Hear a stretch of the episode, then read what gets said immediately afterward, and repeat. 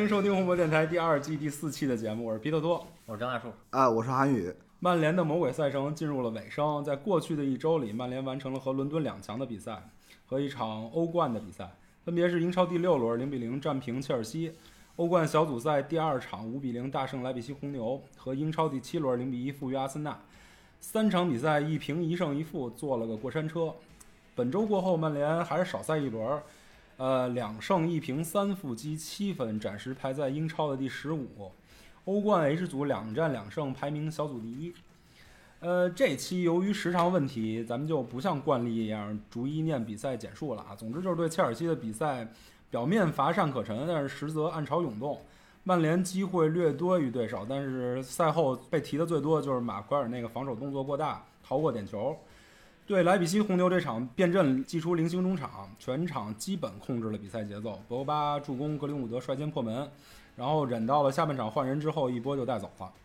对阿森纳继续用这一套零星中场开场，结果上半场被对手压制，下半场调整之后场面稍有好转，但是关键时候博格巴防守失误绊倒了贝莱林，葬送了比赛。呃，之所以说是时长问题，是因为这期我们请来一个大咖嘉宾，欢迎曼联官方球迷会 Red in 上海的负责人韩宇，A.K.A 大叔。啊哈喽，大家好，我是韩宇。因为也不用过多自我介绍，因为很多人都知道了。大叔虽然在曼联球迷圈里家喻户晓，头衔也比较多，还是给我们稍微介绍一下自己。我大家都知道您是上海的这个球迷协会的负责人，呃，除此之外，您还有裁判资格证。对，呃，其实从个人身份上来讲的话，不算特别多吧，因为我自己现在算体育行业的从事者、从业者。然后呢，算半个足球圈的人，然后有裁判证，有教练证，但是，呃，这些东西其实还是基于我一个作为一个球迷的身份，嗯，呃，而包括我现在做的一些工作也好，或者说自己参与的一些事情也好，也基本上都是因为从一个热爱，然后去学习，然后不断在提高的一个过程，所以基本上。我还是比较，呃，对外的话，我还是就只是认同自己一个作为一个球迷的身份，嗯，只不过就是可能，呃，相比绝大部分球迷来说的话，我我并不算狂热，但是呢，我更好奇，我可能是，我是我可能是一个年纪比较大的好奇宝宝，所以呢，我觉得，包括今年因为疫情很多工作歇了，但是呢，我也现在也在学，说视频剪辑啊、拍摄呀、七七八八的东西，然后我就觉得。呃，对我来说，做很多事情有一个前提就是好玩儿，就是好玩儿。包括，呃，对足球，我自己带过队，做过教练，做过领队，自己也踢过球，然后类似于，所以呢，有很多东西，我觉得也是在用看各种各样的比赛，包括做这样的音频节目、视频节目，在给自己找到一些归纳的一些理论也好，或者说是一些。思路也好，就基本上也还是围绕着这样一个球迷身份吧，在在展开的。嗯，对我们来说，大叔的身份首先是资深，对吧？就是大家进入这个社交媒体时代以后，关注的第一批跟曼联相关的国内的大号，嗯，大叔肯定是其中的重要的一个。那么资深是因为老，我们年纪也 有小，没有没有。然后其次就是因为大叔的各种身份，以及跟大叔刚才说自己的好奇。所以他对足球的理解，肯定角度比普通的曼联球迷会丰富很多。这个谈不上，就是因为实际上，呃，我这么说，就是足球是一个特别好玩的东西，因为，因为我本身是一个爱好比较丰富的人，然后我喜欢很多种运动，但是为什么足球会变成世界第一运动？因为它本身的特性是决定的，因为它没有一项运动像它这样高强度、长时间，这么多人。而且在同一空间内不断的有身体接触这样一个，所以它里面有很多有规律的东西，但是也有很多意外的东西，都是存在在一起的。所以你可以去看到，比如说，呃，篮球 NBA 也好，然后包括橄榄球 NFL 也好，没有一项运动像足球这样在四十五分钟之内没有间断、没有间歇、没有暂停、没有换人，就换人可能比较少啊。就是在这种情况下，而且它还有大量的肢体接触，嗯，然后在这里面你要去。制约对手，发挥自己，然后这项运动就是最特殊的。嗯，所以呢，它衍生出来的东西其实特别多，因为很多偶然的东西，比如说我们之前，呃，很多媒体都会说 N NBA 也好，NFL 也好，每个教练手里有厚厚一沓战术书，但是他可以说我随时叫一次暂停，然后呢，我布置一次战战术，足球就不行。嗯，而且有很多球迷可能根本就不理解，就是说，很多球迷非常非常诟病教练坐在替补席上不动，对吧？但是我可以告诉你的一点是，当你有机会站在足球场边上去指挥的时候，我可以告诉你，没有人听得见，因为那个时候，除去场外的干扰和喧嚣，除去场地的大小，你的声音的力度，其实还有一个就是场上作为一个肾上腺素大量分泌的一个前提下，其实那个时候球员所接受的信息是大量而有限的，对，所以他很难兼顾到说我场边有一个教练叫我干嘛，即使我听到了这句话，我甚至都可能很难理解这句话的意义是什么。对，他在一个信息过载的一个状态之下，你所有的东西都是杂音了。对，就包括就是这一点上，比如说我现在呃经常在外面吹吹比赛，嗯我可能在一个八人制场地吹比赛的时候，我甚至都听不到场边有人跟我说裁判换人，啊，就这么简单一个信息，我都很难接受到。所以这些东西有很多就是一是靠赛前的布置，嗯，二是靠球员在日常的训练中所形成的默契，嗯，三靠球员对比赛的理解力。那这里面就会衍生出很多不一样的东西来。嗯嗯嗯。这期非常荣幸能请到大叔，恰好大叔来北京办事儿，我们俩就赶紧把大叔抓着了。没有专程来的，专程来的，专程专程为录节目来的。所以为了大叔，我们调整了一下平常的节目形态，因为大家肯定首先想听大叔，赶紧趁这个机会多说一点。所以这回采取我提问，然后大叔回答，大树补充的方式来，咱们再进行这期节目。首先第一个问题就来了啊，刚进行了这个三场比赛，这三场比赛一胜一平一负，这个可说的内容非常多。两位先进行一下简单的评述吧，以及这个过去的一个月是曼联赛程比较可怕的一个月，甚至可能放在这整个赛季来讲都是数一数二可怕的那么一个阶段。呃，基本上踢完了，差不多到踢完埃弗顿之后，就进入下一个国际比赛的间歇期了，所以这一阶段算是基本完成了吧。两位给做一个阶段性的总结，大叔肯定先来。呃，是这样的，就是为什么我现在对这个阶段的比赛还没有太多的总结性的发言，是因为我觉得这最后一场比赛其实才是最重要的。对埃弗顿那场，对埃弗顿那场，因为为什么呢？就是说，实际上，呃，以我个人的观点而言，曼联今年这个赛季最大的困难其实是备战期太短。嗯，所以呢，从九月份新赛季开始，呃，九月份新赛季开始之后，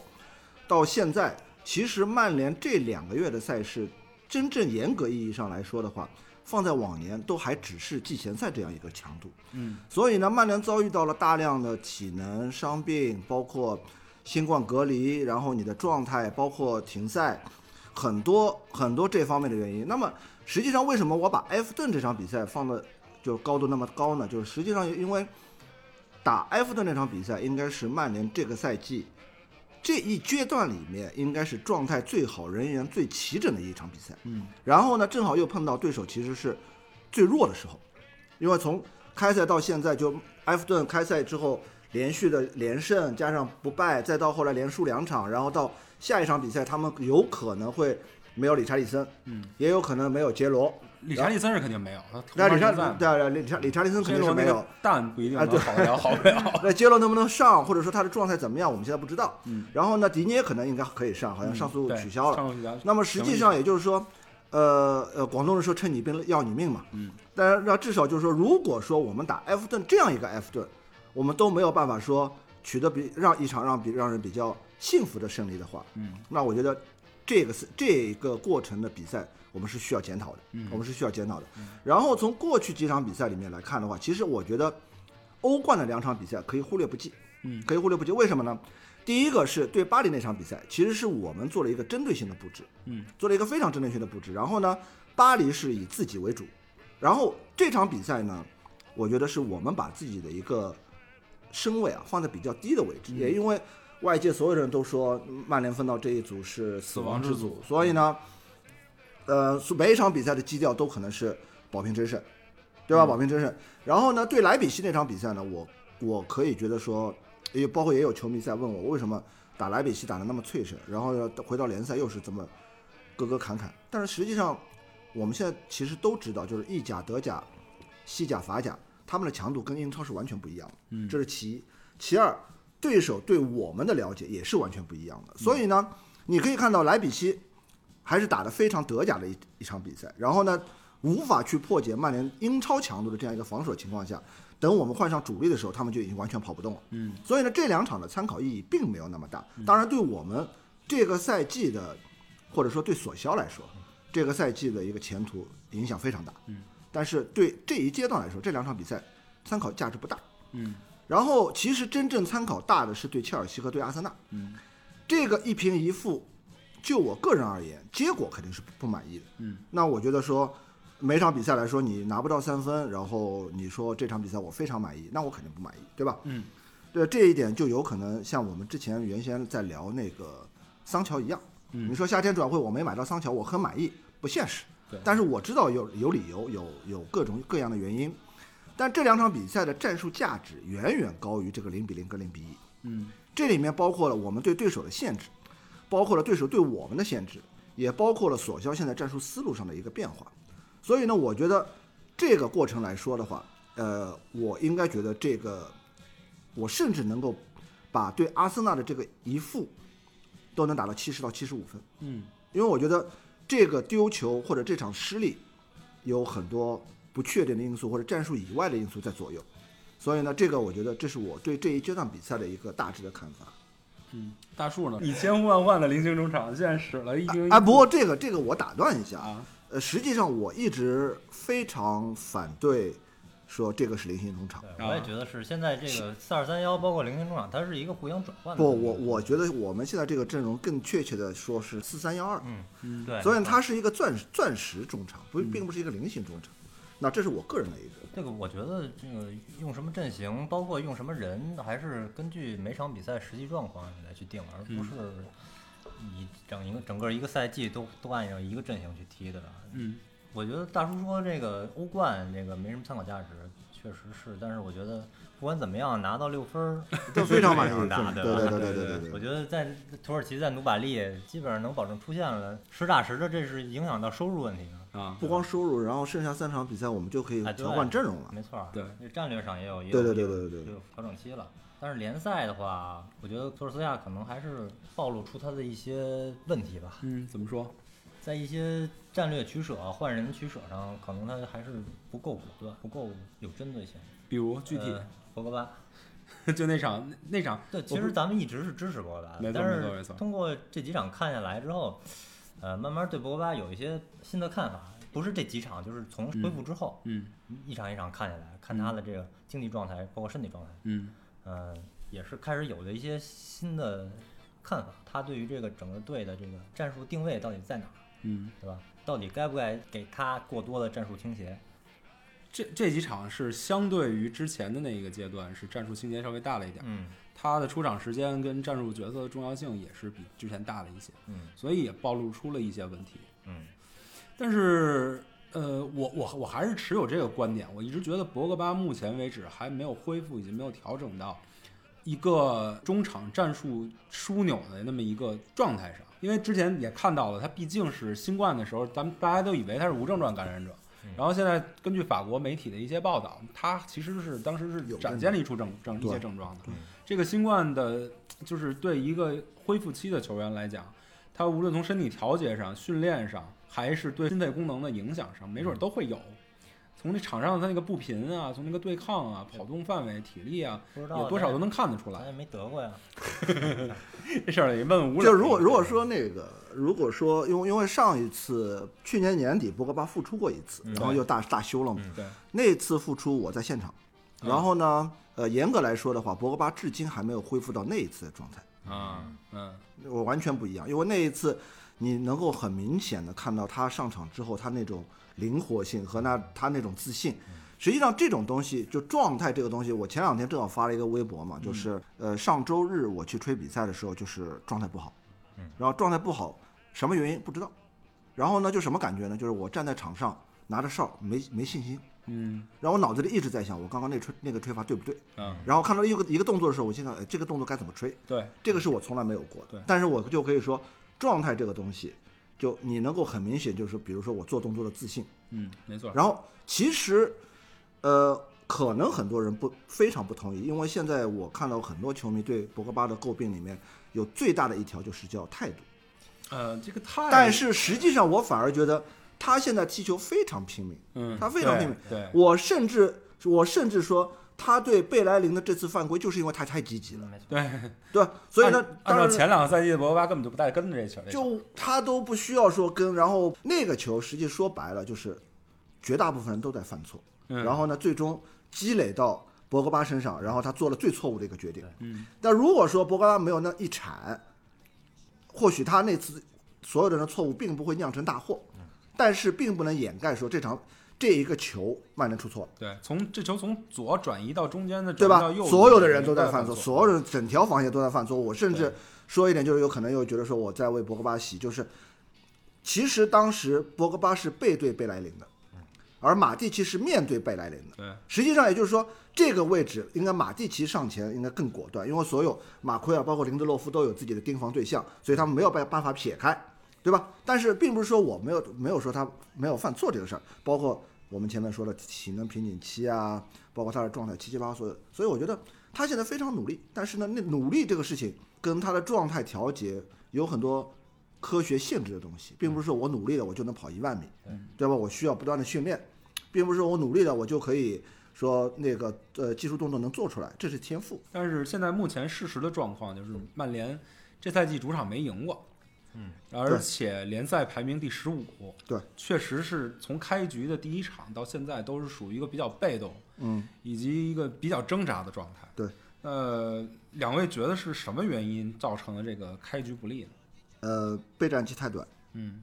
因为这个是一个，就是我之前也一直在讨论的一个问题，因为我跟很多球迷解释过这件事情，就是说夏季的备战期其实分成三部分，嗯，第一部分是啊、应该是四部分，第一部分是休假，就是给所有的球员有一个很长的将近呃一个月不到一点吧，可能就是两到三周这样一个休息期，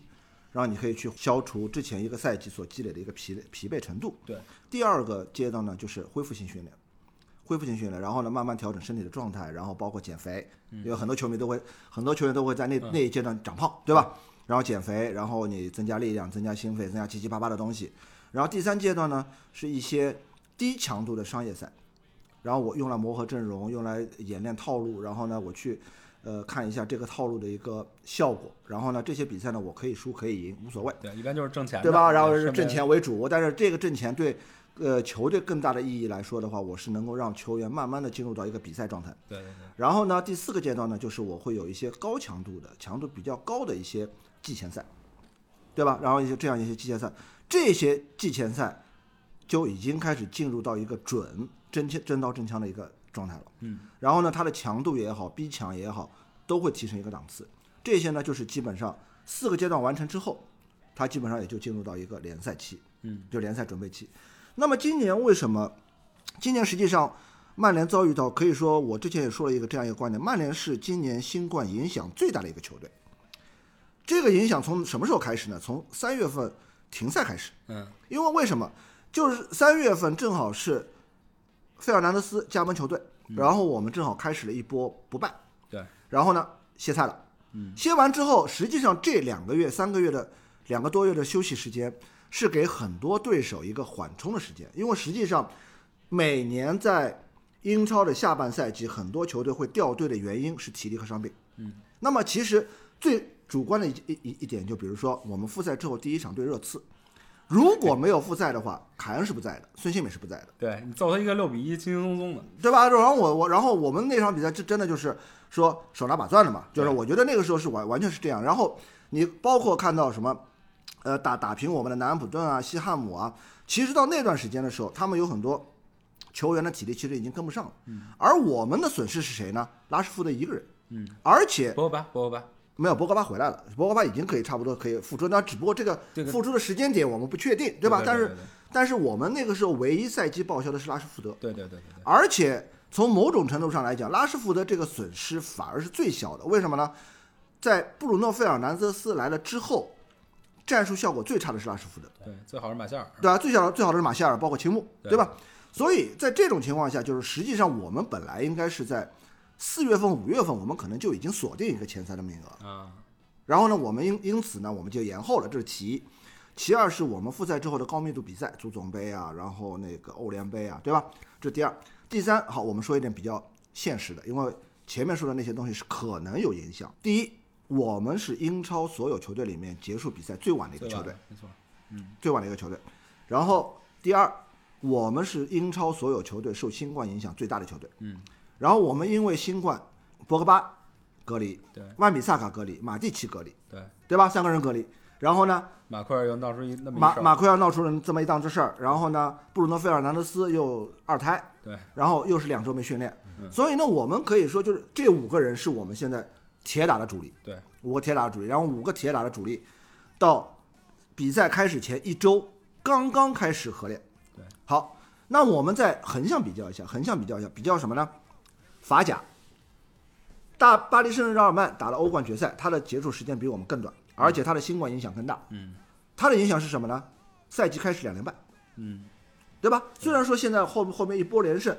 这是因为法甲的强度本身就这样的，但是他也需要通过将近两周时间，才慢慢把自己的状态调整上来。对，第二，拜仁，拜仁也打了欧冠联赛，欧冠决赛，决赛然后呢，第一场联赛是大胜，胜完了呢，第二场马上输了，输完之后第三场，如果不是莱万多夫斯基四球逆转，他那场比赛主场也输了。嗯，对吧？所以你可以看到，像这种休息时间，像这种调整的时间，对我们来说是影响最大的。然后呢，我们所有的对手，水晶宫，第一场，他基本上是没有任何什么国家队赛事啊，没有新冠啊，然后六月份早早的就歇息了，然后呢，他们就开始休整两个礼拜，然后有二连两个月，然后有那个什么热身赛，有商业赛，七七八八的找状态。所以这段时间前两场比赛打到打布莱顿开始，就是对我们前面在说的话，他刚刚进入到一个打商业赛的这样一个状态，嗯，是慢慢的找找一些呃体能啊、状态啊，恢复一些身体状况啊。所以你可以看到，打水晶宫的时候，有很多球员是很懒的，但这种懒是什么？不是说我主观懒，对，是是我跑不起来，身体状态不在，我的身体很重，我根本就跑不起来，所以包括打布莱顿也是，就是我你能看出球员很着急，然后我拼命想这个样，拼命想那样，但是到最后的结果就是你做不到这一点。其实，在那场之后，曼联刚刚开始把自己状态调整出来的时候，出了一个一比六，嗯而且一比六最大的影响并不是我们丢了三分，是马歇尔缺阵缺场缺阵三场。三场对，到所以你可以看到，就是这个我们可能包括之前也在说，就是说主场打阿森纳这场比赛，为什么马夏尔缺阵对曼联的影响那么大？是因为我们在中场被对手限制，或者包括我们限制对手中前场的情况下，我们上半场整个的战术思路是什么？是用双前锋去大量的杀伤对方的双中卫。嗯，在拉什福德已经造了那个加加布里埃尔和那个霍尔丁啊，一人一张黄牌之后，青木在这一点上确实他的技术类型和他的身体条件不足以继续杀伤这两个中卫。但是如果说我们有一个马歇尔在，对，那么实际上是我们可以把这个优势不断扩大的。所以这一点上，包括对切尔西其实也是这这个问题。然后你就可以看到说，当呃打阿森纳这场比赛，其实一开始站位跟后面的站位是有区别的。一开始拉什福德在左，青木在右，嗯，然后之后我们换过来了，对。换过来之后青木就开始前插，对，但是如果说这个位置是马歇尔，也就是这两个人同时可以去做中卫，也要同时可以去接应的情况下，其实对方的中卫又不得不去把他们助攻的，比如贝莱林啊、蒂尔尼啊，全部都撤回来，撤回来。去作为协防。对。所以这一点上，现在我们就在那场比赛就我们就特别被动，因为我每一个人的类型都被限制住了。青木，我根本不需要跟你对身体，我只要限制你的跑位就可以，然后我限制你的出球线路。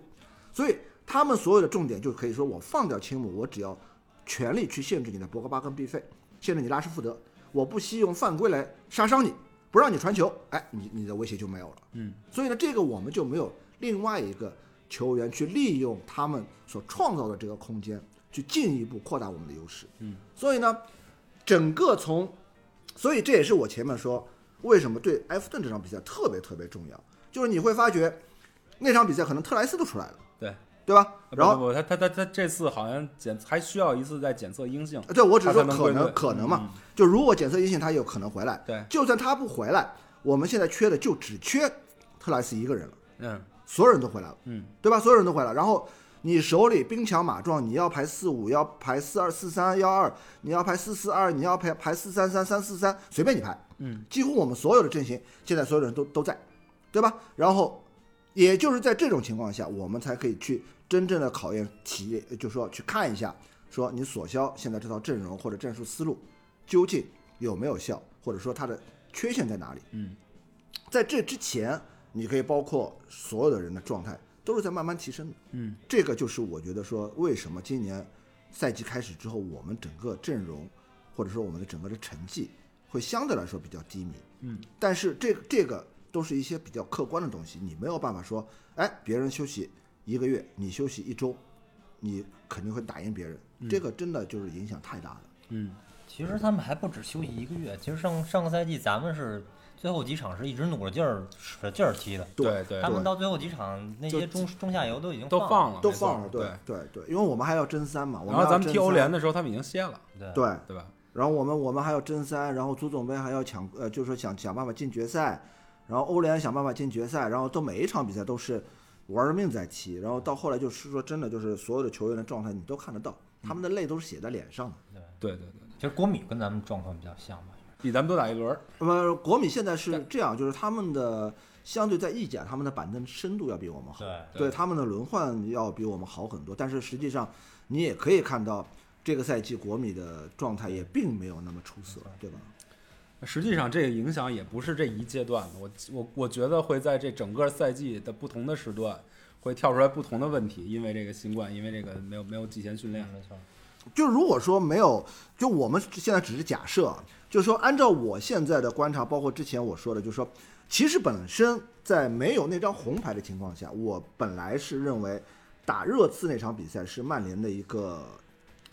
往上爬的一个起点。嗯就那场比赛，我那个时候是说，曼联的状态大概差不多两到三周左右，可以慢慢恢复到一个正常的打联赛的一个强度。嗯，然后那场比赛遭遇了热刺，然后遭遇了那张红牌。嗯，OK，然后在这种情况下，我们等于又遭遇了一个就是主力球员缺失，然后照呃，然后本身其他一些主力状态没有特别好的情况下，没有办法去弥补他缺阵所带来的这个损失，所以才会造成这两场比赛的问题。然后，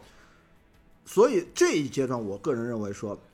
打完埃弗顿之后，国际比赛日之后嗯那段时间，应该是曼联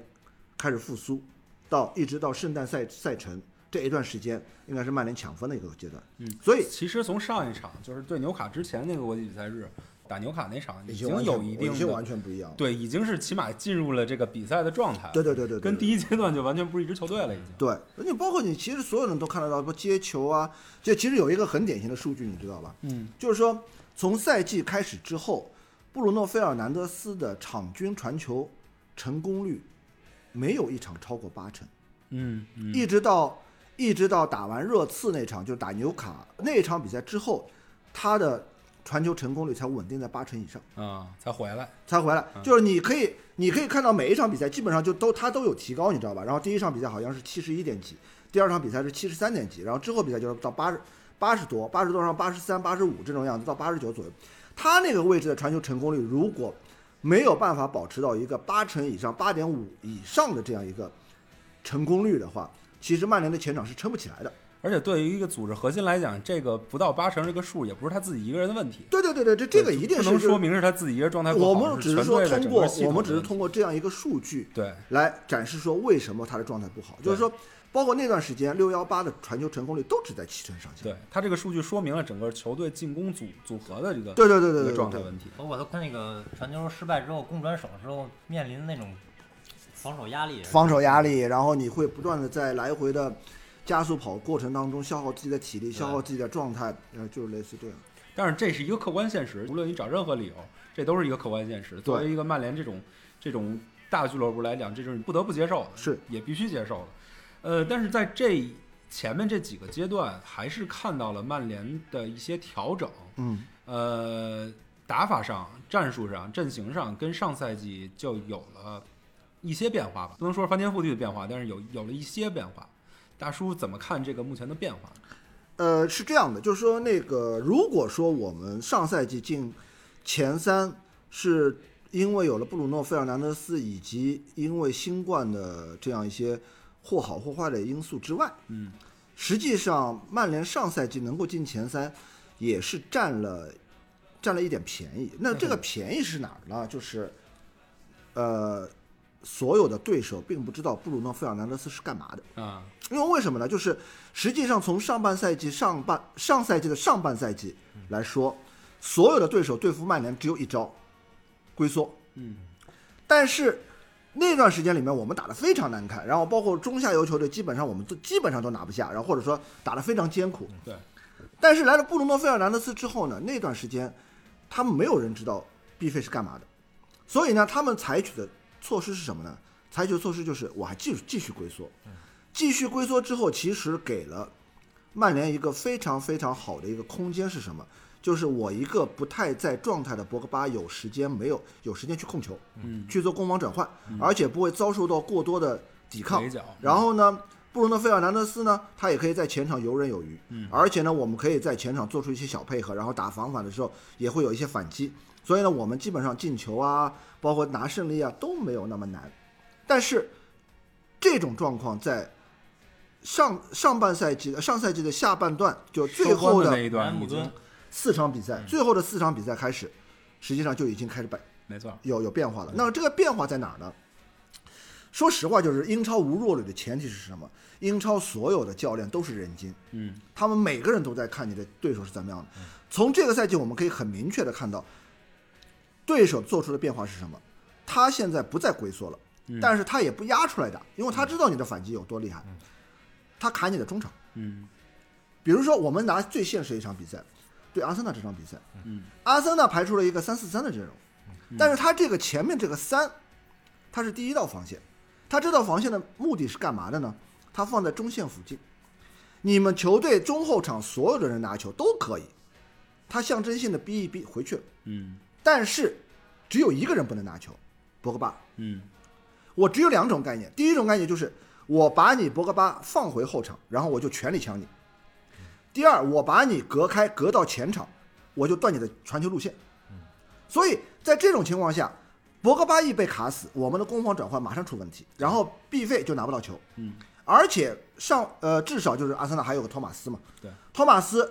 你说跟博格巴身体对抗五五开或者四六开，那你托马斯对 B 费完全就是二八开啊，嗯，对吧？你基本上只要有球波，托马斯往前一一上，B 费自己就躲了。嗯，在这种情况下，你在前场控不住球，后场没有传球，那我们的进攻必然是便秘的。对，数据也直观的反映了，对吧博格巴丢球那场丢了十一次吧？对，呃，对。然后呢，就是在这里面，就是我们要说的索肖的应对是什么？其实你可以看到，就是说，除去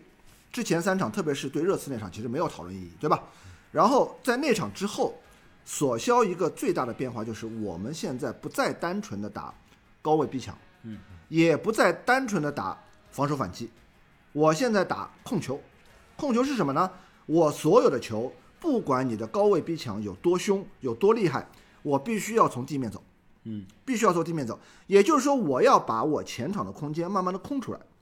这一点其实就是包括之前我对穆里尼奥时期的曼联也好，范加尔时期的曼联也好，都说过这个问题。因为曼联的中前场球员始终缺少一个最大的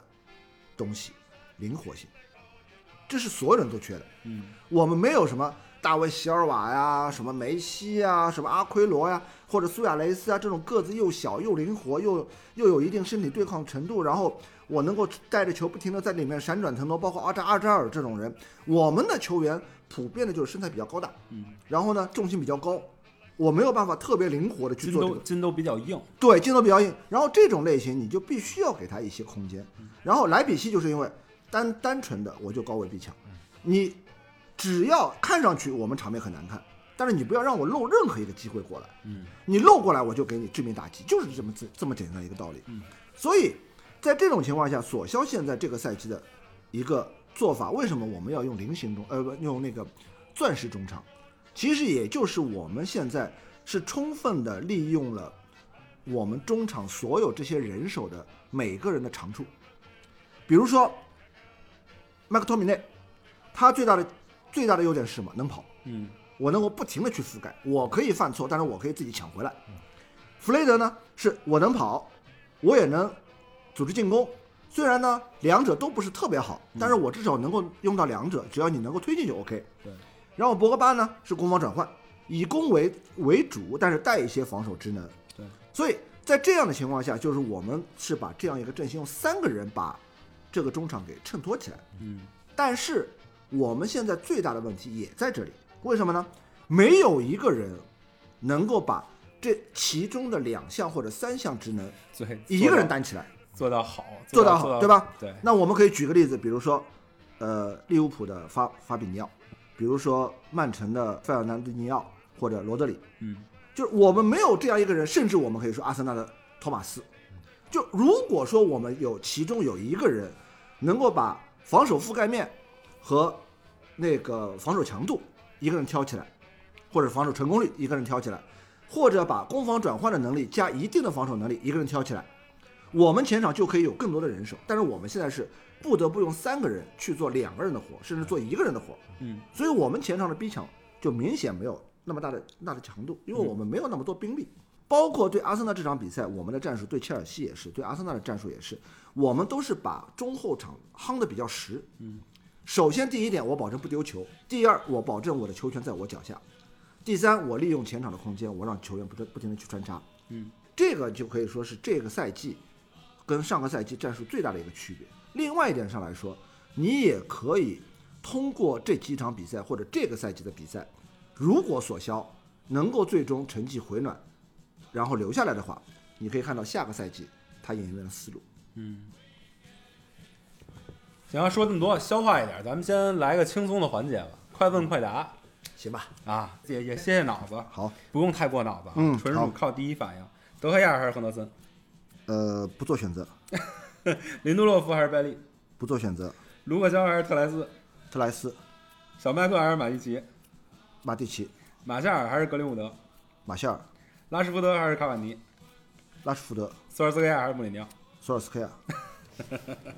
哎，我我有一点特别不同意你啊，特莱斯跟卢克肖。呃，是这样的，就是特莱斯跟卢克肖的问题啊，其实只在于你对球队的帮助是什么。对，就是因为快问快答里面这里面有一个问题是，这个选择啊是带有主观性的。嗯，然后呢，你撇开了很多客观上的一些平衡跟考量。对，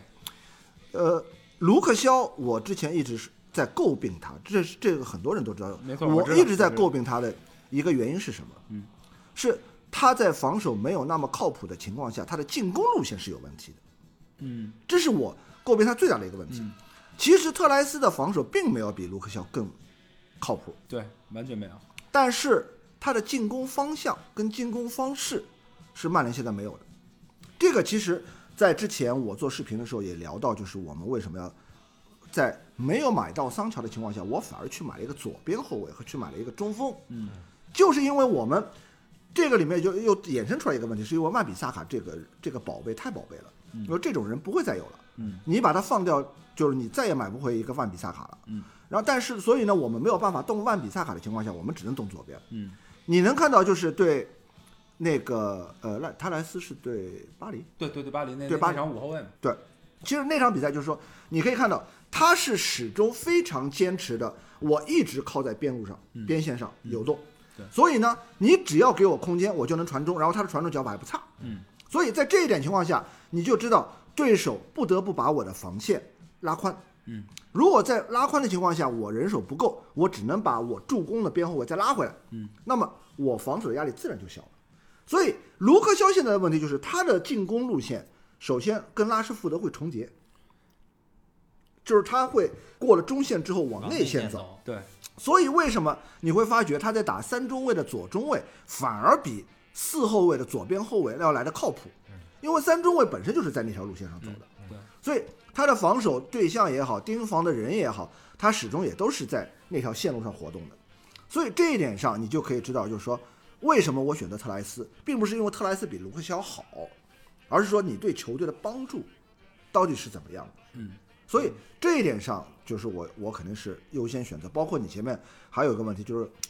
那个拉什福德还是卡瓦尼，其实，在某些场合里面，我觉得卡瓦尼可能会比拉什福德更好，对，对吧？但是，但是我选择拉什福德肯定没错。那，为什么不是卡瓦尼还是青木呢？这么选的话，我会选择说，我们可能会偏排出两个双前锋阵容，就是拉什福德加瓦夏尔，卡瓦尼加青木，嗯，因为青木是需要有支点的。对，他有一个支点的情况下，他围绕着这个支点的游走，他的射门能力就会被充分发掘出来，嗯，对吧？所以我们现在包括之前打客场打哪场比赛，他呃没去巴黎还是没去哪里，我忘了。也没去巴黎嘛，嗯就那时候他留留留在马卡瓦尼也没去嘛，然后然后那个时候我就说，我说非常有可能这俩留在卡林顿的目的就是要让这两个人变成一对组合，至少就在这个赛季里面变成一个组合，这个就会变成什么？就变成呃一个中锋加一个影锋，嗯，然后你在卡瓦尼坐庄的情况下，你就会发觉青木的游走能力跟他的接应能力，包括他的射门能力就会变无限放大。其实我特别奇怪，达斯那一场就是上青木不上卡瓦尼，可能他身体卡瓦尼身体状况还没到，你看他跑步、跑动、逼抢、到位率都有问题对。对对，对，你看他下半场上场的时候，也是在一段时间内短暂的发光，并没有不具备持如果是理想状态，可能那场卡瓦尼的作用要比青木大。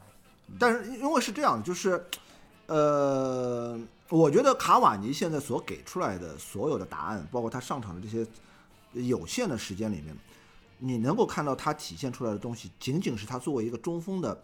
基本素质，嗯，但是你没有看到过任何他的个人能力，对，对吧？这是很现实一个问题。有有一脚对切尔西除了对切尔西只有一脚嘛，然后然后接下去你会发觉打莱比锡他也没事儿，嗯对吧？但是他做的所有的，包括那天我我写的那个微博也是，就是他做的所有的工作都能对球队产生作用，但唯独没有他自己做出的贡献，没没有助攻，没有射门，没有这真正的时候我把某个中卫怼下去，没有，他都都是说我依靠我中锋的基本的一个本能，然后我替你拉开空间，然后你去跑。那这个东西就很显然，就是说你他还需要很长的一段时间，或者需要一段时间去恢复。作用还不如这一场国安的张玉宁。张雨宁这这一场发挥相当不错。对，太牛了。呃，行了，那回到咱们的这个这个主线啊，曼联现在目前的阵容是否平衡？是否有更进一步深的挖掘潜力？如果严格来说的话，没有了，没有发掘潜力，没有潜力，没有潜力。嗯那是否平衡呢？呃，平衡的话比上赛季好，但是还不足够，还不够。按照我个人的理解的话，就是你所谓的平衡，包括阵容，你所有的战术都是为了更好的去占据场上的每一个每一寸土地，嗯，每一寸空间，嗯，就是现在最显然的一点是在我们在边路的空间是浪费掉的。嗯，那么这个所谓的平衡，那就显然没有了，这是其一。嗯，其二，其实有一个引申的问题是，为什么我们用不好波格巴？是因为波格巴一直没有在他最舒服的位置。为什么他没有在最舒服的位置？就是一旦把他提到禁区前沿，我们的后腰空掉了。嗯，那么这也是一个很现实的问题，对吧？所以，呃，按照按照现在很多人就实际上是这样，就是我们现在有一个特别尴尬的地方是哪里？就是球队里有太多好，但是还不够好的球员。对，是你在选择这套阵容的时候，你会觉得放弃每一个人都是可惜的，但真的放上去又发觉作用不够大。造成现在一个舆论风向，就是你上场的球员出了问题，就会有很多一大一大波声你为什么不音来说，你为什么不用谁谁谁谁谁？对对对对对但是把他如果放在场上，也容易出问题。一出了问题，又开始一波另一波声音说你怎么不用谁谁谁谁谁谁谁对对对对？就说明底下的球员并没有比场场上球员差，场上球员也并没有比比底下的球员好多少。那比如最简单的林德洛夫和拜利嘛，对，对吧？那呃，林德洛夫被骂成那个样子，好，OK，我把你放在替补上，然后上这场拜利，然后呢，对，所有人就会说，哎，你还是上林德洛夫吧。一，比六，对吧？然后，然后其实就是说，如果你现在问我阵容平不平衡，我就这么回答你，就是说，曼联现在这套阵容里面，我觉得最合适的一个阵容应该是四五幺，嗯。应该是四五幺嗯。然后就比如说，我我们最稍微排一下，就是比如说那个万比萨卡、林德洛夫、马奎尔、特莱斯四后卫，嗯。然后呢，呃，后腰是马蒂奇加弗雷德或者加麦克托米内，嗯，然后前腰就是 B 费加博格巴加范德贝克，这嗯是能够充分解决三个人共存的问题，而且能够发挥发挥他们的最大优势，也就是我博格巴可以卡在你的一个禁区前沿作为一个支点，然后。其实 B 费的位置一直不应该那么接近禁区，他的位置要稍微靠后一点。嗯，然后范德贝克就可以填充他们之间的空间，我可以前插，我可以后撤，对吧？然后这是能够最大限度发挥他们的能力的。然后现在问题来了，中锋没有没有合适问你上谁好，对，对吧？你可以上马歇尔，你可以上卡瓦尼，可以上拉什福德。与其说是上谁好，不如说是不用谁好。啊，对，就是这句话。然后就是这个这一点上，就是你就会发觉，就是这里面你就会产生一个很严肃的问题，就是我们现在这套阵容，先不说效果怎么样，你就会发觉，每次我们都在怀念替补上的人的时候，你就知道这套阵容问题在哪里了。嗯，呃，你说平衡不平衡？为什么要买桑乔？为什么要买其他人？这个就是问题。我们甚至都还没有来得及讨论，说我们的阵容厚度，包括我们的替补，是不是应该买一些更有实力的人，都还没讨论，这是一个问题。但是以你的说法，就是基本上已经接近上限了，上升空间并不是很大，说明你不太看好博格巴跟布鲁诺不，我是不看好我们的后腰。兼容问题。不，我是不看好我们的后腰。就是说，以小麦克加弗雷德加马马蒂奇，对，就是比如说，我认为说这个位置，就是现在我们最简单的说法是，三个人你都能找到他最大的优点，嗯，但是你三个人同样能找到他的缺点。比如说，我们现在换过来说，我们讨论一些其他球队的球员，比如说法法比尼奥，嗯，你能告诉我他明确明比较明显的缺点吗？进攻、防守、覆盖面、防守硬度，他几乎兼具的。嗯那么如果说我们现在有法比尼奥这样一个人存在，嗯，或者有一个年轻四岁的费尔南迪尼奥的这样一个人存在，嗯，那么我们是不是可以打出这样一套阵容，就是四后卫单后腰，然后博格巴和布鲁诺费尔南德斯推前，或者说再加个范德贝克，我打一个四四二，然后我有个双前锋，这个是一个最，这个才是真正的菱形中场。嗯，布鲁诺费尔南德斯居左，呃，博格巴居中，呃，范德贝克居右，然后我一个特莱斯边路助攻，前锋放一个拉什福德，放一个马夏尔，或者放一个卡瓦尼，放一个青木。那这套阵容，我后面后腰用法比尼奥或者费费尔南迪尼尼奥来做清理，是不是就是说我可以把这套阵容的所有人的优点都发挥到最极致？嗯，但是现在问题是什么？现在我为什么博格巴和费尔呃那那个布鲁诺费尔南德斯无法兼顾？就最简单的道理是，当我博格巴推到前场去的时候，对阿森纳这场比赛很明显，你中场谁来做攻防转换？嗯当我布鲁诺费尔南德斯被推进到两个后腰中间的时候，他有没有机会持球？没有，他没有办法持球推进，没有办法持球摆脱，他必须要空位去传球。呃，上次谁说的一句话？布鲁诺费尔南德斯和博格巴就是曼联的大卫席尔瓦和德布劳内。那么问题谁是谁呢？就是说，博格巴应该是弟媳，嗯丁丁应该是布鲁诺费尔南德斯。那么你们可以去看一下曼城的那套阵容，地席是更接近禁区，因为他有持球推进的能力，他可以吸引防守，他可以破坏对方的防守注意力，能在威胁区域把把对吧球拿住？。我就把球拿住，还得推进，然后我我有各种处理办法。嗯然后丁丁的位置或者是毕飞的位置就应该更居后，因为我有空间之后我才能传中，我才能传到传出威胁球。但是我们现在呢，恰恰相反，嗯，是因为博格巴一旦推上去之后，你看阿森纳直接中场拦道线，你反正 MCT 也好，弗雷德也好，没有人能够持球过中场的，我怕什么呢？嗯，那我如果说我不知道转会市场有没有这样一个人，或者说加纳也好，那个还有一个小小孩叫什么来着？利维特啊，列维特也好，或许加尔布莱斯，出了出出出去之后一年回来，突然成长了啊，我们另当别论。加纳也至少是那个类型。加纳也不是，扎卡里亚，所以至少就是在目前你在问我说这个阵容是否平衡的时候，我只能告诉你不平衡。嗯我们现在是用，呃，我们是，我们等于是什么？我之前说的一句话就是说，两个一百分加起来是两百分，嗯我们现在是用两个五十加五十加起来，看上去还是一百分，嗯但是你会发觉这个效果没有两个一百分加起来要好，嗯对吧？就类似于这个样子。嗯。所以现在曼联阵容最大的缺陷就在于后腰位置。对。那这个问题就来了，去刚过的那个夏窗，曼联其实本来我咱俩之前节目也说的嘛，后腰位置是非常重要的，马蒂奇如何如何更新，嗯小麦克跟弗雷德如何搭配，嗯没有做这个引援，没有，甚至都没有基本上没有传出过。不是今年夏。天的主要原，因。当时可能我觉得这是索斯盖亚他自己就不觉得他优先这个目标后腰位是这个后腰位，不是不是后腰，今年今年后腰一定不会买人。嗯所以在经过这个夏天，对于整个球队阵容的补强，并不是那么不是到位。不是不是不是，这是一个这是一个优先级的问题。嗯，为什么一定要先买桑乔？就是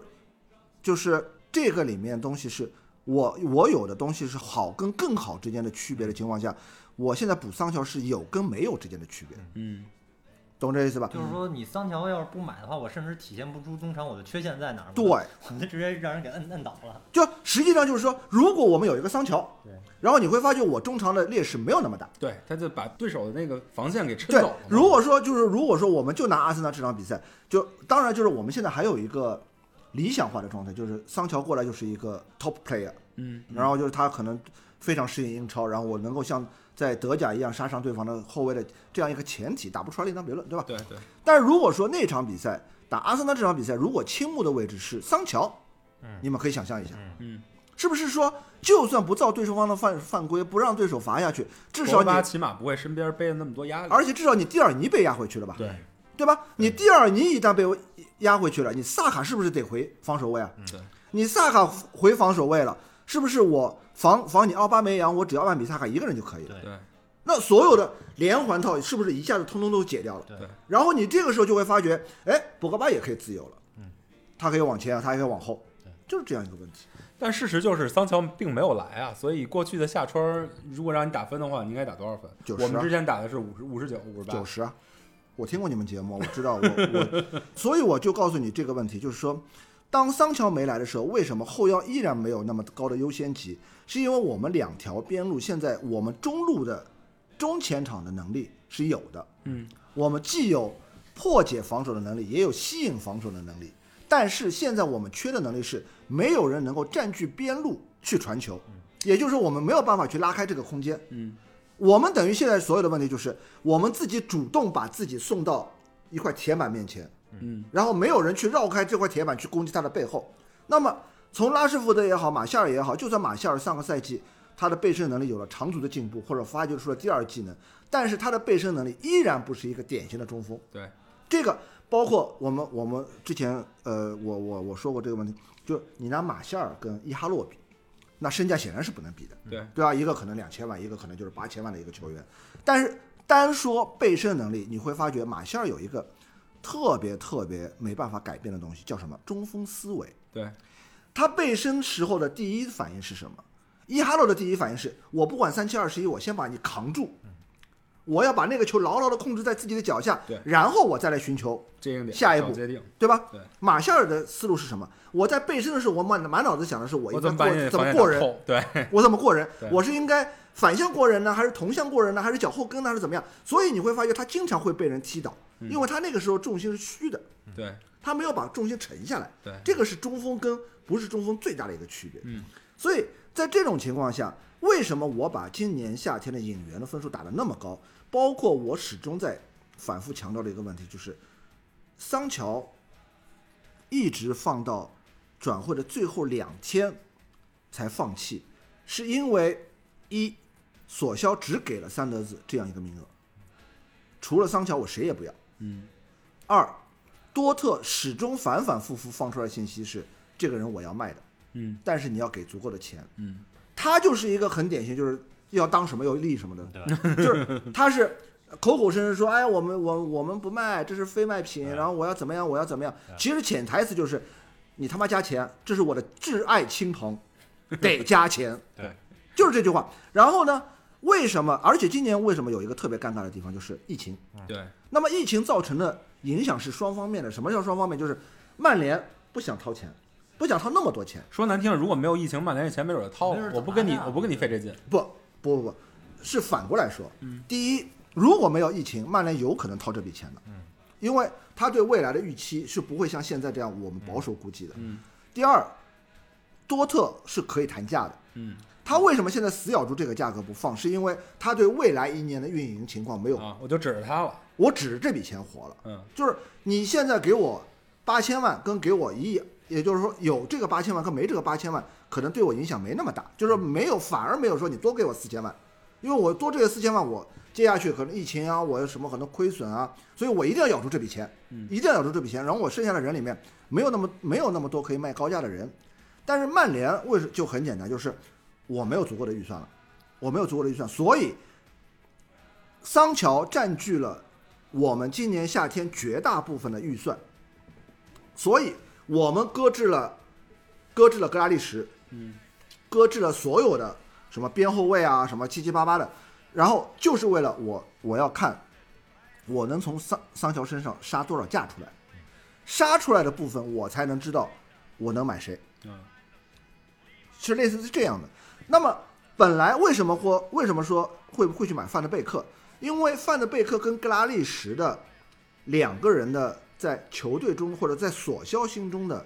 地位是一致的，对，中场替补，有一个没有第二个，对吧？那么不光是有一个没有第二个，就关键是我首先已经省了四千多万了。嗯，我已经省了四千多万了。那么我既然是买一个同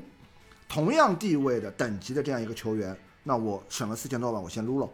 撸完之后，然后我再来看到，更何况格拉利什也不小，对吧？也二十六了吧？对对吧？然后类类似于这样，所以在这种情况下，就是我先买了范德贝克，然后我再去看桑乔那一块儿，说，哎，我我已经在格拉利什身上省了四千多万，那看一看我把这块费用挪到桑乔身上，我是不是可以把它买下来？然后结果发觉还是买不下来，那 OK，我就补一个中锋，补一个边后卫，我在单边上我要保证这个单边我是有攻击力的。那么我只要有一边有攻击力，我就已经能够把你的阵型拉开了。那么我再来想明年我是否能够在另一边上进行补强。实际上就是我告诉你说，所有的强队，所有的强队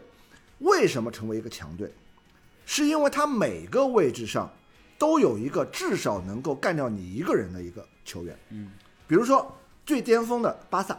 我一直说你不要去讨论那个巴萨是谁的最牛逼，他们每个人都牛逼。后防线有普约尔，然后后腰布斯克斯可以说是最被低估的球员，嗯，然后哈白布对，不谈了。然后他们之前七七八八围绕着他们还还买过什么埃托奥呀、伊布呀，然后亨利呀，这些名字每个人都可以独当一面的，他把它捏成了一个球队，对吧？所以曼联现在就很简单，我现在真正能够干掉对手的，其实只有不到三个人，嗯，两到三个人，状态好的博格巴，状态好的博格巴、拉什福，状态好的拉什福德，或者说有空间的拉什福德，对。状态好的马夏尔，对。然后呢，没有对抗的必费，对，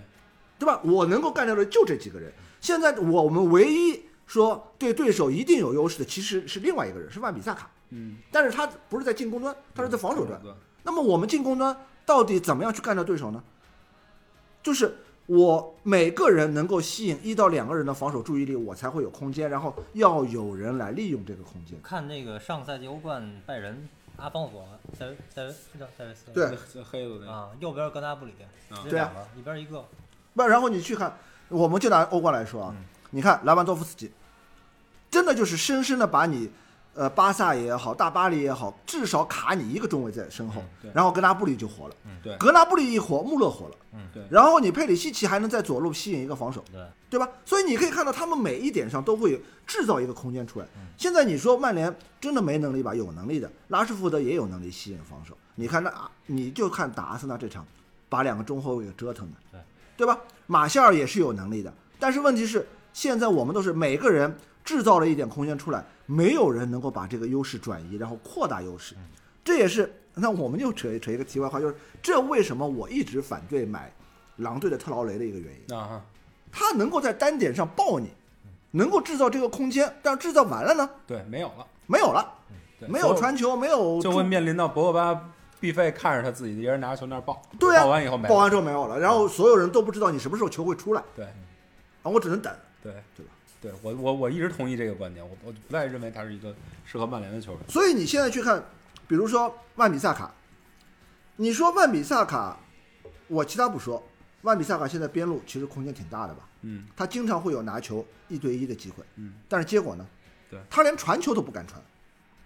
你你哪怕你往里传两脚，稍微质量高一点的，对吧？不，他前面也没点啊，你不能让拉什福德让让让让马夏尔去争这个这个问问题问题就出来了，是吧？就这个问题就出来了。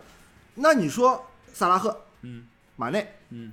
菲尔米诺嗯，这仨强点好吗？对，也不怎么样。对吧？对那为什么他们都有那么多进球？阿阿诺德有那么多传助攻，不就是因为你传球好吗？嗯这是其一。其二你传球差一点，我抢点能力也差一点，但是我能传了，传完之后你禁区两中卫必须得待那号吧，嗯你得卡位吧，嗯好，我让你传两脚，能够稍微有威胁。我我什么叫有威胁？就是我能够把那个落点落在小禁区中央，然后你能够有机会跟我卡一卡身体的球对，争落进去之后，争一点可能性。你两个中卫就被卡死了吧？嗯然后你必须要有一个边后卫去照顾你，照顾你这个边路的传中点吧。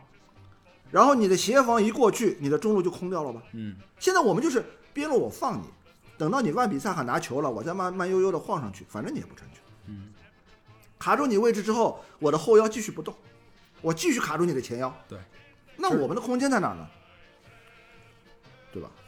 但是我还是不太认同你打九十分这个点，因为你看，咱们从实际效果来讲啊，就是目前现在打了一个阶段的比赛，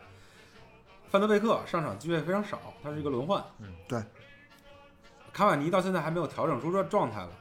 对对吧？然后特莱斯现在是踢了一场还不错的比赛，然后就回去新冠去泡泡病号去了，对，等于现在对跟上上赛季比，没有任何一个真真正有点的提高。然后以及右边这两个小孩儿到目前还没有亮相。是这样的，就是说，呃，因为因为转会一一项转会一项其实是割裂的，你对转会的评分一向是割裂的。嗯那么为什么叫割裂呢？有两种，第一种是你觉得这笔交易好不好？那么比如说，呃，桑乔，嗯所有人我问所有的人，我问过所有的球迷，我说你一点二亿买不买桑乔？所有人都说，哎呀，是一点二亿就算了吧，对吧？那么如果说我单一的这笔交易从一点二亿杀到了八千万，嗯，你就会说，哎，这是笔好交好交易，对，对吧？这这这是第一点。第二个，第二点是什么？是这笔引援对你球队的影响是什么？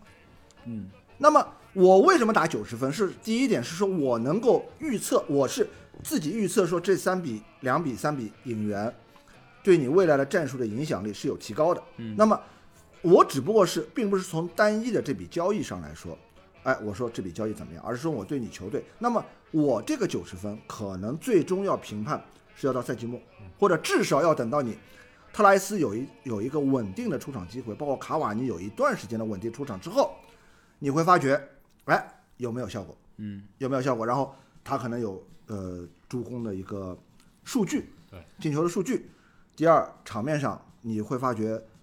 呃，布鲁诺跟博格巴的数据提升了，嗯或者说我们的效率提升了。那么这是我选我选择的是第二种评判方式。所以就是一个预测性打打分如，果所有人都大家会用的话，就是九十分就是用好了是九十分儿，对用不好就是五十五分。好吧？就是如果说如果说我们这么说，就是说，呃，撇开伤病或者新冠之类的因素，比如说你买了特莱斯，啊，或者说我们不撇开，就比如说特莱斯跟卡瓦尼两个人来了之后，一赛一个赛季可能连十五场都没打到，嗯那我们就觉得说，哎，这两笔演员有问题，嗯对吧？这是其一。其二，这两个人稳定的打到了一个十五到二十场比赛，嗯然后呢，不光数据上你的战绩上有提升了，然后你的场面也好看了，那显然这笔交易就是九十分，对吧？那么反过来说，呃，比如我我我把切尔西的引援分数打得很低，嗯虽然很多人都说，哎，买维尔纳好好好交易，买哈弗茨好交易，是因为我觉得单从交易上来讲的话，这还 OK，但是从对球队的改造上来讲的话，其实并没有所他花了那么多钱所提升的效果。就是我们说的更直白一点，你中你今年夏天花了两个亿，然后对我们的一个没有改动过的一个阵容，你也只不过打了个零比零，你也没有什么压着压制我们啊或者怎么样，对大大家的双方的机会都差不多，包括你在英超的比赛上，现在战绩也并没有比我们好多少，对吧？现在好像就是一场多的，差一场多嘛，我们还少赛一场对吧？对，好像差个四分吧，我记得对，是吧？差不多也就这样。但你并没有说你的两亿花下去，现在哎，你现在已经前二前三了。所以从这个角度，包括我们，呃呃，之前呃之前阿森纳买派佩那笔交易，嗯就很多人太划算了，你四千块就买了个佩佩，是吧？或者说分期付款就花买了个佩佩，然后说你什么花了有限的预算，你买了一个什么呃什么什么什么球星，那你看一个赛季下来的结果呢？对，所以评判转会的这个交易，至少在我这个标准是说，你这两个新援对整个球队的一个提升是怎么样的？这个就好像说，去年夏天买马奎尔、买呃呃万比萨卡，买那个詹姆斯，包括冬天买布隆德费尔南德斯，很多人都觉得说啊，你应该买谁买谁买谁买买后腰买前腰买什么什么什么，但是最终你就会发觉这几笔交易买下来之后值不值？嗯，这是我认为的，我个人认为的一个说你对转会一个评判的一个标准比较典型的就是埃弗拉和维迪奇的那个东方。啊，对。你你在当时当时来的时候，尤其是他们踢完第一场以后，大家都觉得疯了吧？对对对对什么对对对业余球员？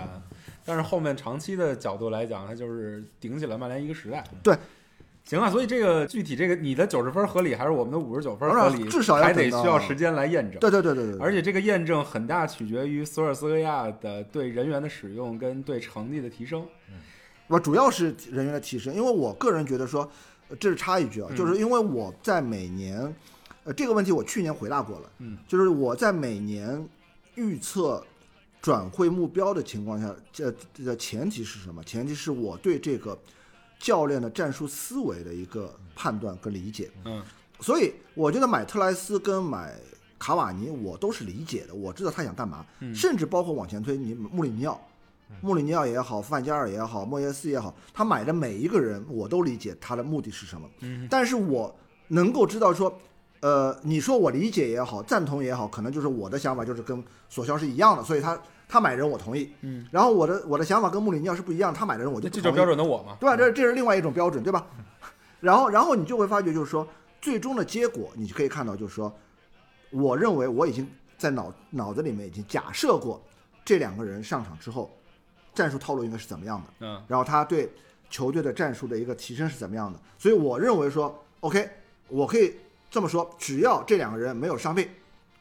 没有其他奇奇奇奇怪怪的事情，我可以告诉你，这两个人提升战术内容一定是有效的。嗯一定是有效的，而且这个效果是非常大的。然后，哎、我们现在就坐下来看明年是怎么样。这个也就是我去年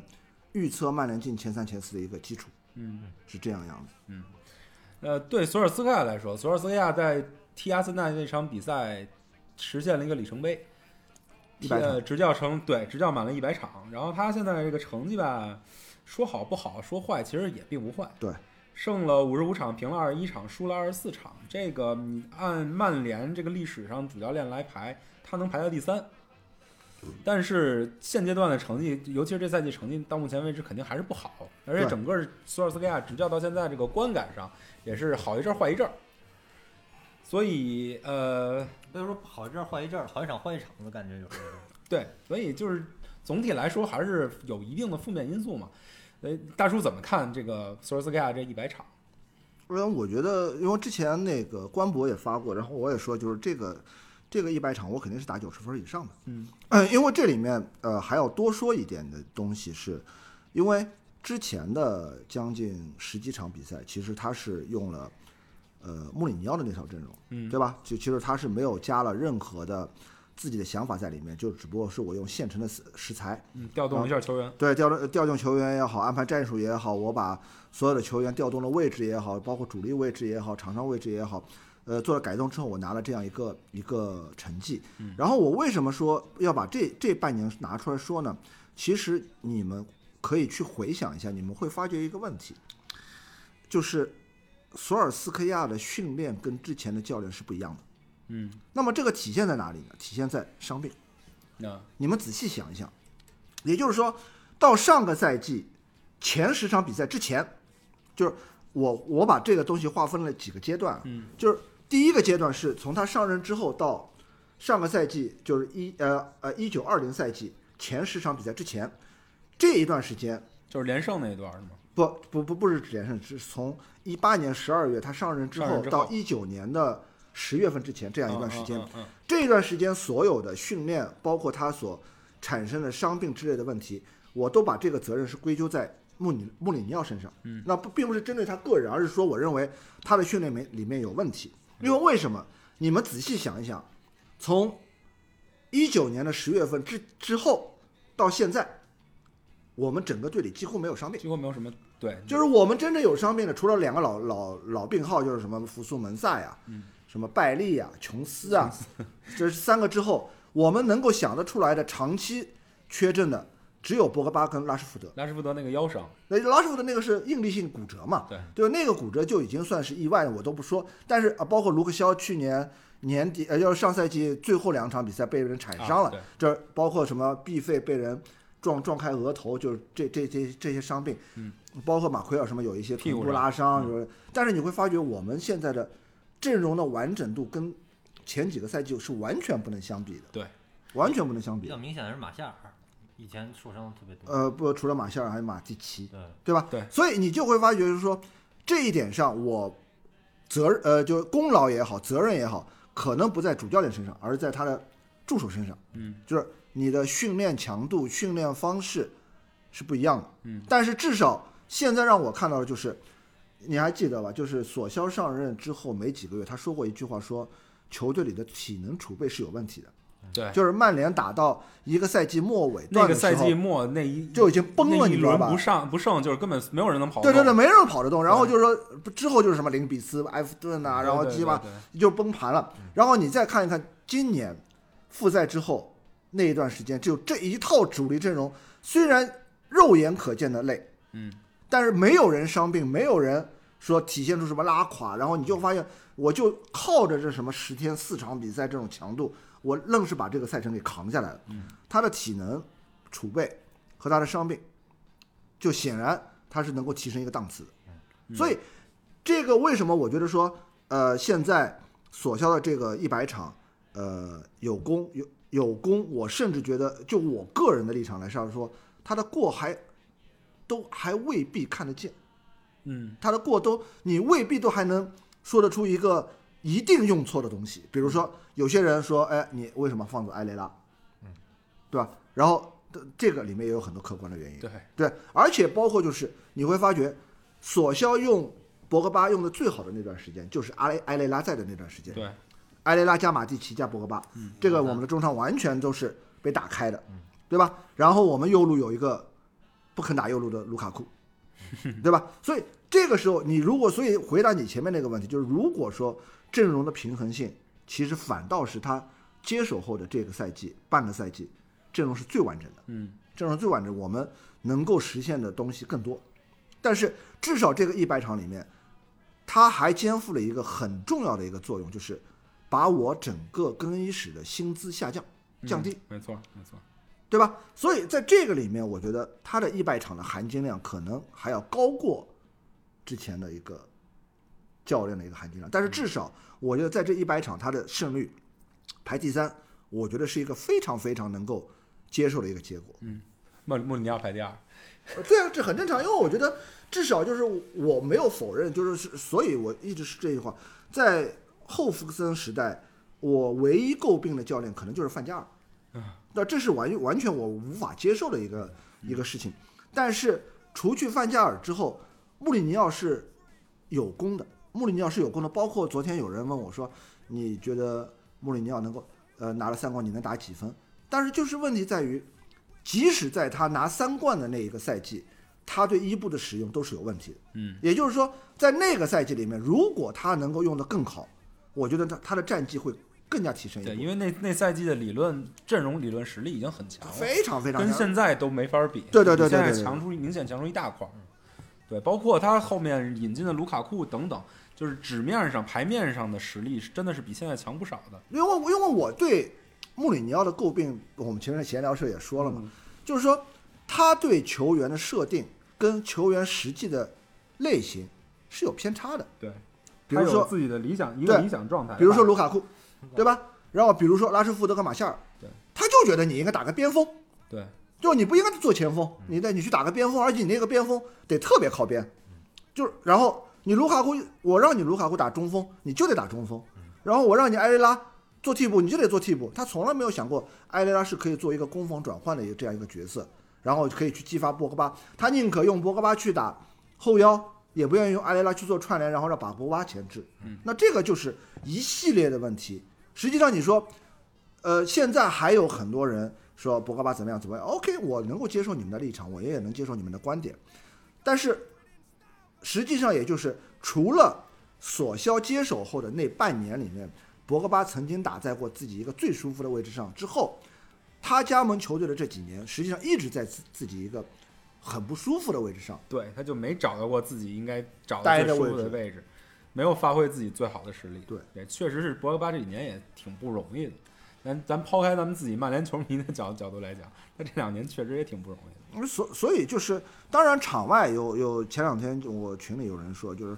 非常讨厌他说的话呀，比如说国家队采访那一次，那肯定。然后包括什么拉伊奥拉呀，然后对呢，但是我至少觉得我从来不认可说他在场上的态度是有问题的，那这是我一直我一直以来的观点。呃，然后他有时候会缺缺乏责任感，这确实是。有确实有，确实有，因为但是这个就跟就跟，呃，我这这前两天又不是说出来那个，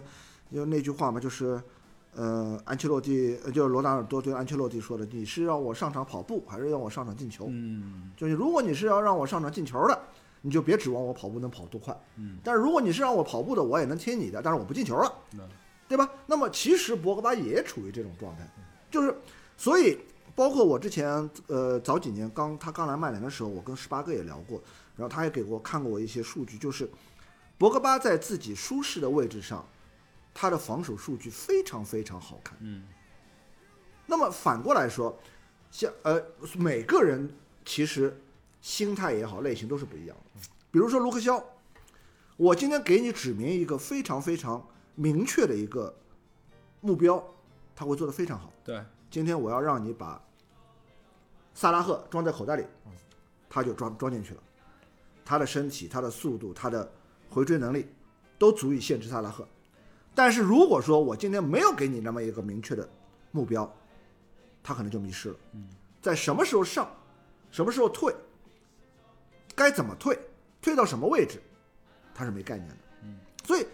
这一点上就每个人都不一样。那卢卡库也是，卢卡库说，如果你的中场有一个比达尔，有一个皮尔洛，我在前面舒舒服服的打个远射，然后空余的时间我能够逼抢对方后腰，逼抢对方中卫，我愿意干啊，我愿意干。我的覆覆盖面打复赛之后，复赛之后他替补上场飞铲边路那一下，嗯，有谁不激动？对，我能，他能做这个事儿，对吧？甚至我们这还是说，这次千古罪人的这一下，他能做这个事儿，他愿意做的，他甚至就是说，我愿意承担这个责任，嗯，那说千古罪人是这样，博格巴造他给点球那一下，对吧？对啊。然后你这你看这一下，他赛后还道歉了，啊，对，态度还是挺诚恳的。对吧？赛后还道歉了，然后甚至那个道歉是我可能他加盟曼联之后，我觉得最诚恳的一次。嗯，他甚至跟你说，哎，我我觉得我喘不上气儿，对对吧？我觉得那个那一下我错了，呃我怎么样，对吧？你几乎都没有看到过博格巴有类似的这样一种发言，所以我觉得，所以换个角度来讲，这个索尔斯克亚这一百场，比上两个教练阶段从队里的这个气质跟感觉上是舒服非常多的。对，感觉有一些东西顺了。确实是所以我个人认为，曼联还是走在一个正确的路上。有有很多人认为我是有民宿光环的，嗯所以他们认为我支持索肖只是因为光环。嗯实际上，我一直在说这句话，就是从我看的索肖第一场比赛开始，我最欣赏他的一点就是他能够把球员放在对的位置。嗯，所以我觉得这是，这也是我能够预测他每一每一笔交易，甚至他能够达到的那个效果的一个前提。嗯所以我觉得这个是所谓真正正确的一个东西。嗯，因为你只有把正确的人放在正确的位置上，他才能达到他想要的效果，然后你才会去想我要什么效果。嗯，所以这一点上是我觉得索肖一定会成功的一个一个一个基础。嗯，反正索尔斯克亚这一百场，虽然在曼联的历史教练里只能排第三吧，但是我看了一下，他跟他比克他比克洛普在在利物浦的前一百场还是高一点高一点啊高一点比人多赢五场呢。对，哎，确这场均得分是一点八八比一点五，所以确实还是高一点儿。我是觉得这两个人是有一定可比性的，因为两个人接手球队的时候的那个球队的状态是差不多的。那我觉得其实索肖现在真正要比拼的不是克洛普，嗯是阿尔特塔，啊，因为我觉得这两个人包括兰帕德，没有没有兰帕德没资格，就是现在新生代的教练里面，新生代的教练里面，其实真正能够有能力抗衡的，其实就是索肖跟阿尔特塔嗯，这两个人的战术，对战术的研研究跟他们的布置，其实在很多方式上非常接近，然后他们的能力也非常接近。行啊，今天今天今天聊天儿差不多就到这儿。那个需要消化的东西太多了，信息量太大的话，大家都消化不了。对，最后最后这个所有人都呼吁，知道我请您来，所有人都呼吁一点，就是预测一下这赛季曼联的排名，因为上赛季预测 结果也不错。今年这赛季原本没有疫情的话，其实我的今年的预期其实是这样的，又争我冠了是吗？实实际上是这样的，就是我必须还是要解释一次，嗯所谓的预期或者预测，其实是我对球队的一个要求。嗯呃，上赛季我预测球队进前三，或者说之后我觉得进前四，不管对或者不对，其实也就是说，如果说没有达到这个目标，我是不满意的。我觉得就是这是有需要检讨的地方。那么有很多球迷说，哎，我觉得这个赛季进前六，一一方面是是悲观，另外一方面其实就是说，如果进了前六，他的目标也就是仅此而已。他觉得，哎，进了前六我就满意了。嗯所以这个是对球队的一个要求不同。嗯所以也就是说，这个赛季，呃，本身我个人觉得说，因为经过去年的这上个赛季的这样一个过程，然后没有疫情的情况下，加上今年夏天的转会，我觉得今年我对球队的目标是进前三，然后争一个冠军，而且你跟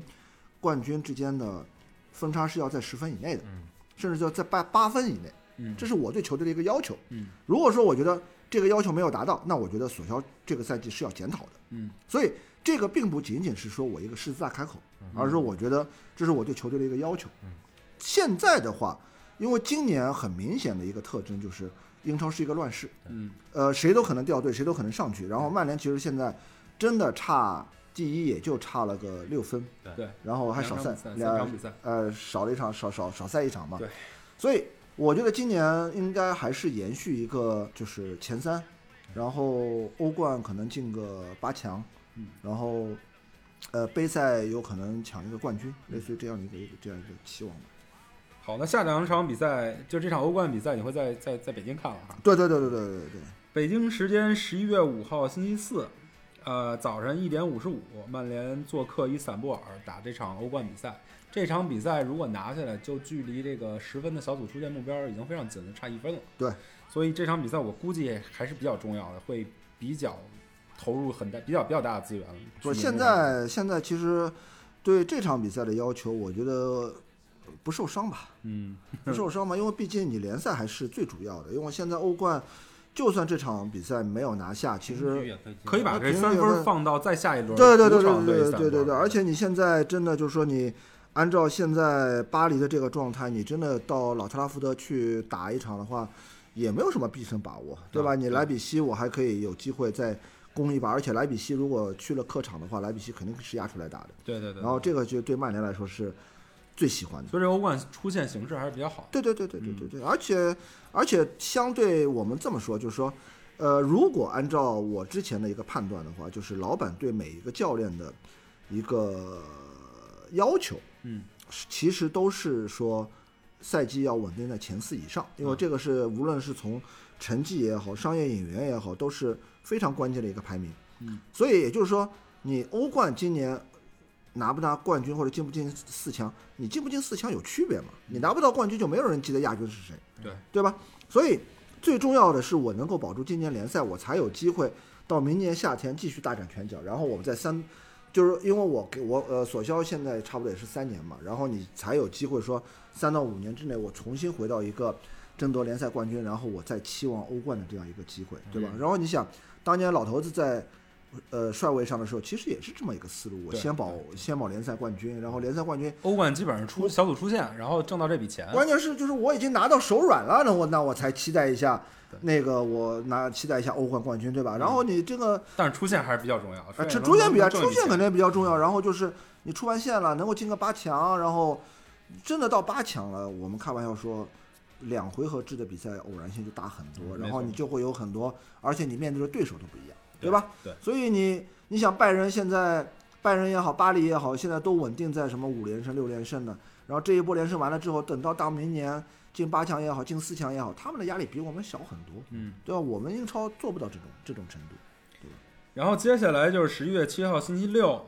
晚上，这是早场了，八点半对对对对埃弗顿，就是客场对埃弗顿是比较重要的这场比赛，是这一个魔鬼赛程的一个收官。所以等这场比赛之后吧，咱们下期节目看看能不能这场比赛能不能有一个好的结果，给大家一个比较更好的心情。